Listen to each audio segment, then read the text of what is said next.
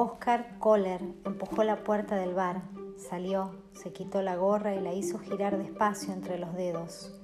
No podía dejar de mirar el fondo gris de la calle de tierra sin saber qué tenía que hacer un hombre como él, al que alguien en el bar, gratuitamente, diciéndole lo que le dijo, acababa de herirlo de muerte. Volvió a ponerse la gorra y caminó pegado a las paredes por la única calle asfaltada del pueblo. Era viernes y hacía un calor sofocante. No había nadie.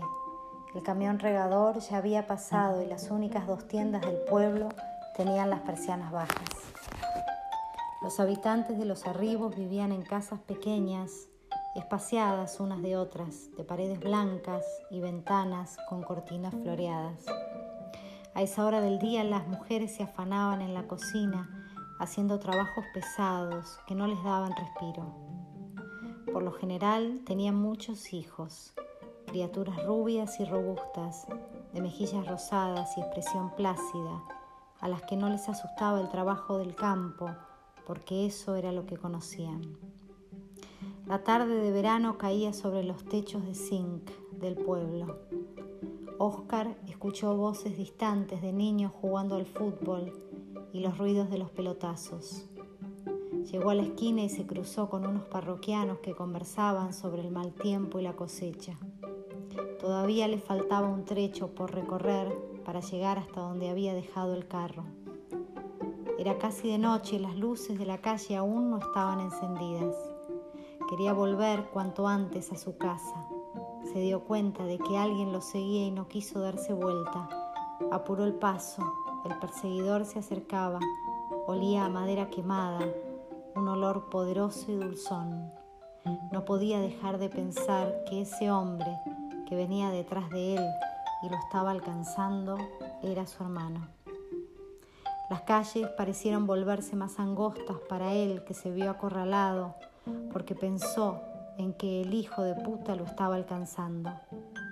Empapado en sudor, miró con desconfianza hacia la derecha y después hacia la izquierda y cruzó la calle rápido, respirando profundo para no ahogarse. Siguió caminando con dificultad porque le temblaban las piernas.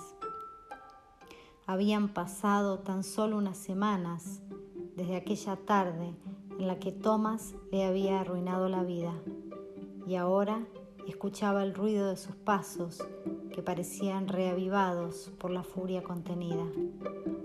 Pensó, esa basura salió de la cárcel y seguramente pronto se va a pasear como un señor por los arribos, como si no hubiera pasado nada. Sintió un gran desprecio hacia ese hombre que tenía la misma sangre que él con el que había crecido y que ahora estaba cerca tratando de alcanzarlo. Por un momento las palabras de su madre volvieron. Tomás es tu único hermano. Buscó el modo de defenderse de los recuerdos, pero no lo encontró.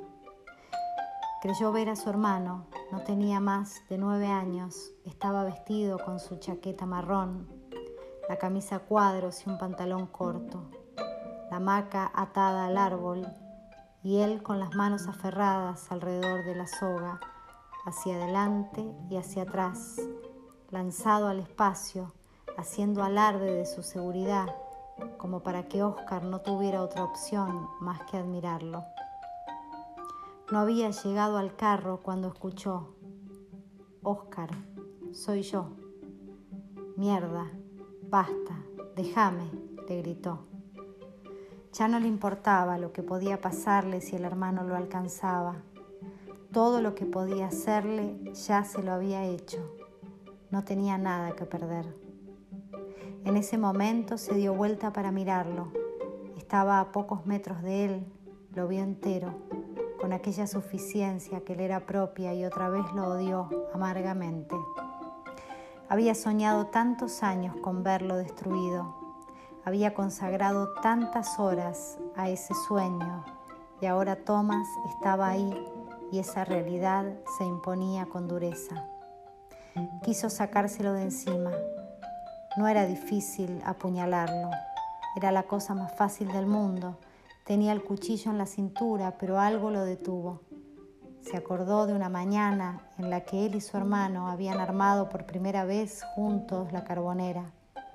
Era mejor no pensar, volver a casa con urgencia, ordeñar la vaca y encerrar los caballos en el redil. Ofuscado, Oscar Kohler avanzó tan rápido como pudo, tratando de eludirlo, mirando al frente como si no ocurriera nada. Nada, solo el corazón que estaba a punto de reventarle y la garganta seca. Tosió, sintió que se ahogaba, le faltaba el aire. La corta caminata fue una eternidad. Tenía que subir al carro antes de que el hermano lo alcanzara. Ya faltaba poco para llegar y allí pondría fin a ese asunto. Oscar escuchó. De nuevo lo golpeó el recuerdo de Húngar Sabía que donde fuera que estuviese el resentimiento y el dolor lo llevarían hacia un callejón sin salida. Se dio vuelta y lo miró fijo a los ojos, desafiante, y Thomas le devolvió la mirada dando un paso atrás. Oscar, escúchame, yo no lo maté.